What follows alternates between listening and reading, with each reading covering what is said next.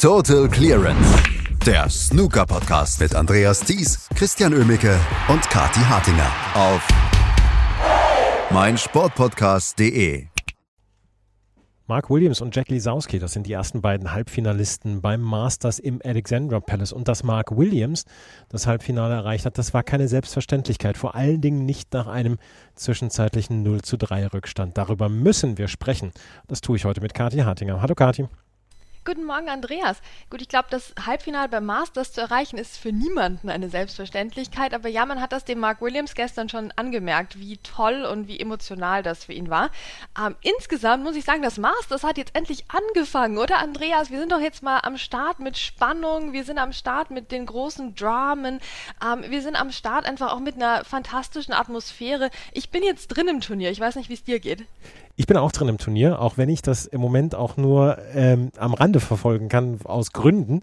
Aber ähm, ja, es macht schon deutlich mehr Spaß. Und wie gesagt, seitdem ihr gemeckert habt, seitdem ist es losgegangen mit diesem Turnier. Und ähm, das war gestern etwas Erstaunliches, was wir mitbekommen haben. Mark Williams gegen Ronnie O'Sullivan ist seit 30 Jahren ein Spiel, was wir immer wieder gerne erleben. Allerdings häufig mit dem besseren Ende für Ronnie O'Sullivan. Und wir haben gestern auch noch darüber gesprochen, Christian und ich, dass Ronnie O'Sullivan ein unglaublicher Frontrunner ist, dass er, wenn er mal in Führung liegt, dass er dann eigentlich Führung nicht aus der Hand gibt. Und dann lag er gestern zwischendurch 3 zu 0 in Führung. Ja, da ist doch die Messe in 99,5 Prozent der Fälle gelesen.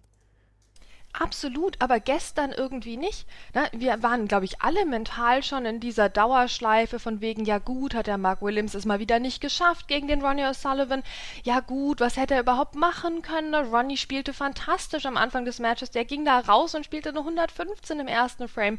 Ähm, hat dann noch Frames 2 und 3 eben nachgelegt, unter anderem mit der 79 und das war wieder nahezu perfektes Snooker. Die Safeties kamen auf den Punkt, die, das Lochspiel war grandios wie immer. Ähm, es es war ein Ronnie O'Sullivan, den man gerne einfach zusieht und das ist meistens ein schlechtes Zeichen für den Gegner. Ne? Also sind wir ganz ehrlich, auch wenn der Gegner eben Mark Williams heißt oder manchmal eben gerade, wenn der Gegner Mark Williams heißt, geht dann oft nicht viel. Und ja gut, den vierten Frame hat sich Mark Williams dann geholt, unter anderem in der 55.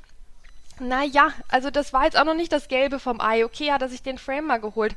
Ähm, in Frame 5 wurde es dann nach dem Interval ein bisschen besser von ihm. Dann kam die 83 und plötzlich dachtest du doch, oh ja, vielleicht geht da was, vielleicht geht da was. Na, dann aber Frame 6 wieder an Ronnie, okay, und dann, dann nahm das Match so richtig Fahrt auf. Ab Frame 7. Ich saß gefesselt vorm Fernseher.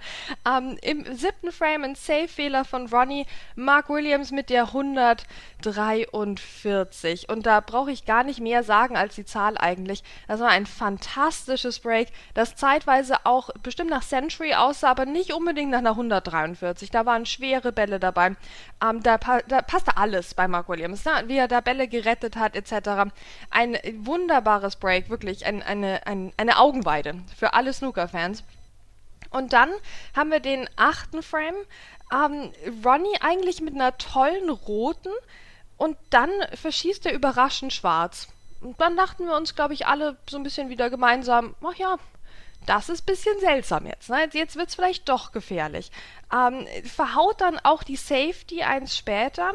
Dann haben wir eine rote als Einsteiger in die Ecktasche, die Mark Williams mitten reinspielt, die absolut toll ist, weil das war so ein böser Ball, Andreas. Der lag da schon auf dem Tisch und hat den Mark Williams so angeguckt, so von wegen, ich fall nicht. Versuch's doch gar nicht. Er hat's versucht und er hat die reingelocht und äh, spielt dann noch den Split der Woche nach 20 Punkten, ganz ehrlich. Ähm, und äh, kommt dann so weit, dass er nach 70 auch mal so einen Exhibition-Shot einbauen kann. Und wir sind in einem ganz anderen Spiel plötzlich. Wir sind in einem ganz anderen Spiel und so hat sich dann auch weiter durchgezogen eigentlich.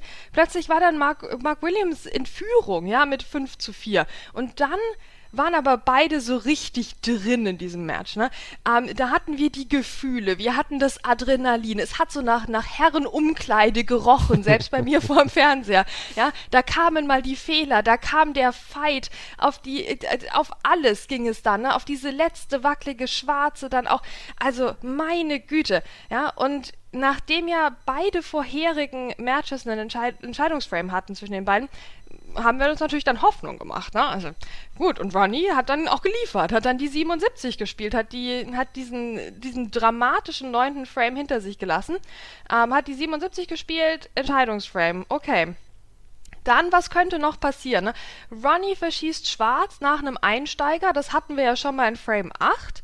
Ähm, Williams spielt einen, einen Einsteiger mal wieder, der auch extrem böse ihn angeguckt hat. So, ein, so einen zurückgeschnittenen Ball, die spielt er so gut. Ich verstehe das nicht. Alle anderen verschießen die. Andreas, der Mark Williams macht die immer rein, diese zurückgeschnittenen Bälle. Ich weiß nicht, wie das physikalisch funktioniert, aber er schafft das. Bleibt dann aber, ähm, ja, kommt dann nicht so ganz rein eigentlich, aber bleibt dann nach, nach 30 eben stecken. Ah, aber dann fällt Ronnie noch der Spielball so ein bisschen komisch. Also dann sind plötzlich vielleicht doch die Snooker-Götter im Spiel. Also wir haben alles drin nochmal in diesem Entscheidungsframe.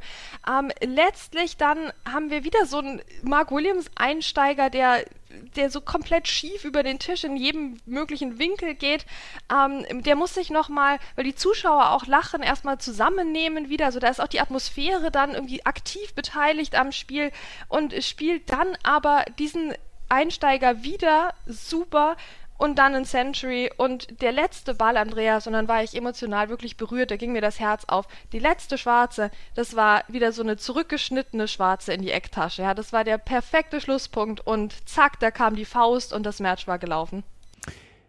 Es riecht in der Herrenumkleide immer nach Blumenwiese, das wollte ich auf jeden Fall noch dazu sagen. Ähm, oh, okay. Mhm. Also, Ja, also ich, ich, möchte einfach nur Informationen teilen. Ähm, was mich allerdings beschäftigt bei dieser Geschichte ist, dass Ronnie O'Sullivan hinterher dann tatsächlich ein guter Verlierer war. Und das haben wir bei Ronnie O'Sullivan selten gesehen. Er zeigt sehr häufig nicht den Respekt, den vielleicht die Gegner bekommen sollten. Äh, wir haben früher schon über die Numpties etc. gesprochen, aber er ist auch dann so jemand, der ähm, keine guten Breaks beklatscht etc. Gestern war er allerdings anders. Da hat er sich, da hat er sich als guter Verlierer erwiesen.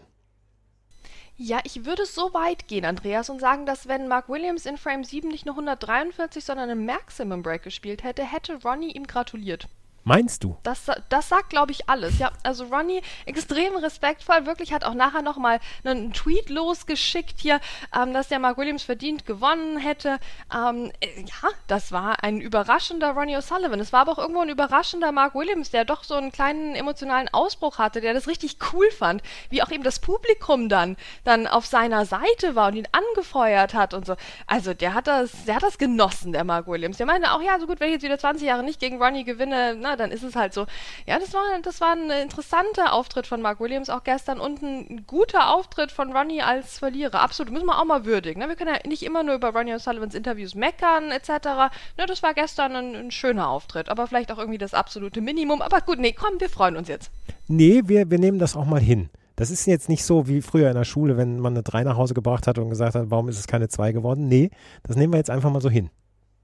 Okay, ich, ich habe ja nie Dreier nach Hause gebracht, Andreas, da kann ich nicht mitreden. Ich schon. Deswegen kann ich mitreden und ich kann auch über Herrenumkleiden sprechen. Aber wir kommen ein bisschen Super, vom wir Thema. ergänzen uns. ja, wir kommen vom Thema ab.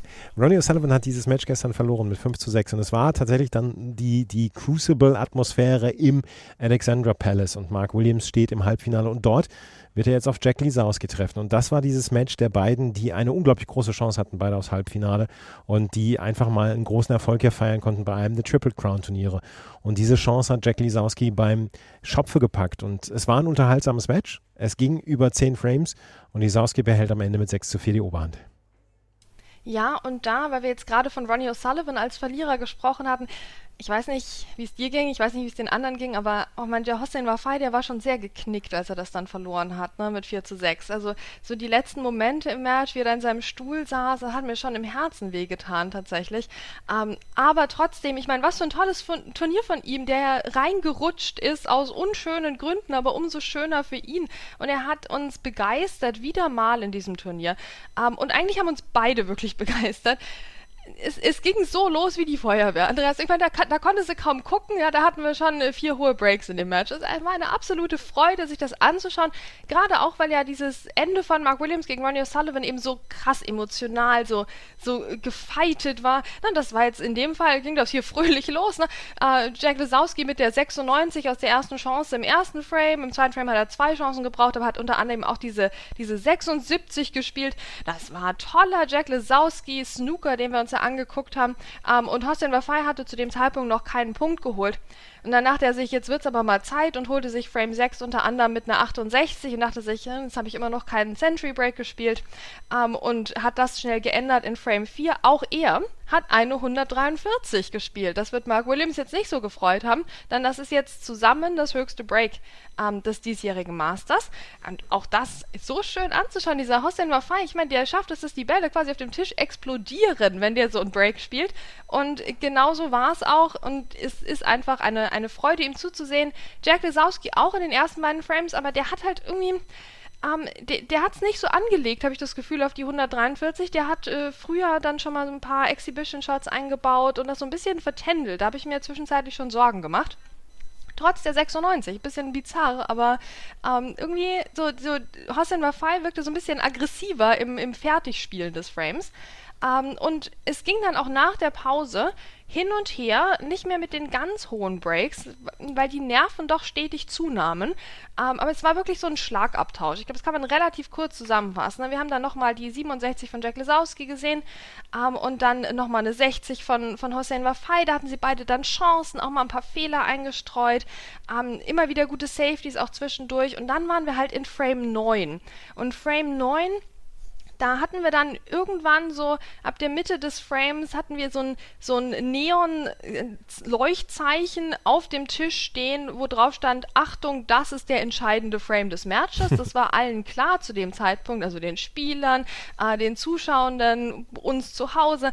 Na, das war einfach der Frame, der das Ding entscheiden würde. Ähm, Jack Lesowski war schon mords in Führung und hat dann eigentlich alles getan, um in typischer Jack Lesowski-Manier den Hossein Wafai wieder ins Match reinzuholen. Ne? Er hat zum Beispiel nicht den Frameball gelocht, ja. Ähm, er hat dann die Bälle lagen nicht leicht für ein Comeback. Er hat es dann aber geschafft, Braun von der Bande wieder wegzuholen und direkt, direkt vor die Ecktasche zu legen, ja. Ähm, nicht taktisch besonders klug aus Sicht von Jack Lesowski. Ähm, dann hat er es geschafft, irgendwie viermal oder dreimal nicht aus einem Snooker rauszukommen von Hossein Wafai, der jetzt ja, da, also das war ein bisschen unpräzise, wie Jack Lesowski das gespielt hat. Klar, willst du da nicht ihm eine Chance hinstellen, aber trotzdem, ähm, da, da, hätte ich wirklich erwartet, dass er das spätestens im zweiten Versuch schafft. Ähm, und so war dann der Frame, ne, war der Frame plötzlich wieder offen. Hossein Wafai war wieder drin im Frame und hätte sogar eben mit Braun direkt vor der Ecktasche arbeiten können und der letzten roten. Ähm, er hat dann es auch geschafft, reinzukommen, der, der Hossein Wafai, ins Break und ist dann leider an, an Blau gescheitert die klebte so an der Bande so richtig ekelhaft und hat er nicht geschafft, die wegzubekommen. Und so hatten wir dann tatsächlich mal einen richtig spannenden Frame, der auch lange ging. Also vorher war das ja alles immer so ein paar Breaks in, in, in 15 Minuten und dann war wieder Schluss. Na, dann wurde es plötzlich richtig spannend, richtig knapp und ähm, es war dann leider Hossein Wafai, muss man sagen, der so toll sich zurückgekämpft hat, aus dem Nichts in diesen Frame rein, der einen Safe-Fehler zu viel machte, blau blieb halbwegs lochbar auf die lange Distanz vor der Ecktasche liegen und Jack Lesowski machte den dann rein und dann war der Frame tatsächlich gelaufen zugunsten von Jack Lesowski und die Luft war raus bei Hossein Wafai und Jack Lesowski holte sich dann auch den folgenden Frame mit der mit der 74. Aber das, dieser neunte Frame, der hätte wirklich, hätte alles passieren können. Hätte auch sein können, dass Ronnie O'Sullivan wieder reinkommt und den Frame dann gewinnt. Ne? Also wirklich super spannend super spannend und äh, wie gesagt, es ist dieses Turnier, was jetzt so langsam Fahrt aufgenommen hat und wir haben gestern zwei tolle Viertelfinals gesehen. Wir sehen hoffentlich dann heute nochmal zwei tolle Viertelfinals. Judd Trump, der ja schon im Achtelfinale ein unglaubliches Spiel überstehen müsste, musste, trifft auf Barry Hawkins und Sean Murphy trifft auf Stuart Bingham. Was erwartest du dir von diesen beiden Matches?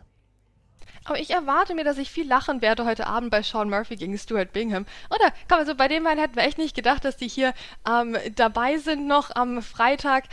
Freitag, den 13. noch dazu. Also das wird ein, ein lustiger Snookerabend heute. Ich tippe ja immer noch auf Stuart Bingham, deswegen schauen wir mal, was da heute geht. Barry Hawkins, ja gut, ne? Schauen wir mal. Schauen wir mal. Also vielleicht sehen wir den Final Barry Hawkins, vielleicht sehen wir den Viertelfinal Barry Hawkins. Ich glaube, das entscheidet und Judd Trump wird sich definitiv steigern müssen gegenüber dem Match gegen Ryan Day. Ähm, ja, also ich weiß nicht. Ich, ich würde gerne dem Barry Hawkins Chancen zutrauen, bin aber noch unsicher. Ich weiß nicht, wie es dir da geht, Andreas. Ja, ich bin da auch noch unsicher und zwischen dem Viertelfinal Barry Hawkins und dem Final Barry Hawkins, da liegen ja die Unterschiede wie zwischen unseren beiden schulischen Leistungen früher. Aber wie gesagt, mehr vertiefen wollen wir das Thema nicht. Wir werden natürlich auch an diesem Wochenende darüber sprechen, über die Matches dann hier von diesem Viertelfinale und dann auch über die Halbfinals und Finale und das Finale beim Masters im Alexandra Palace. Total Clearance. Der Snooker Podcast mit Andreas Thies und Christian Ömicke auf meinsportpodcast.de. Schatz, ich bin neu verliebt. Was? Da drüben, das ist er. Aber das ist ein Auto. Ja, eben. Mit ihm habe ich alles richtig gemacht. Wunschauto einfach kaufen, verkaufen oder leasen bei Autoscout24. Alles richtig gemacht. Wie baut man eine harmonische Beziehung zu seinem Hund auf? Puh, gar nicht so leicht. Und deshalb frage ich nach, wie es anderen Hundeeltern gelingt, beziehungsweise wie die daran arbeiten. Bei Iswas Dog reden wir dann drüber. Alle 14 Tage neu mit mir, Malte Asmus und unserer Expertin für eine harmonische Mensch-Hund-Beziehung, Melanie Lippisch. Iswas Dog mit Malte Asmus. Überall, wo es Podcasts gibt.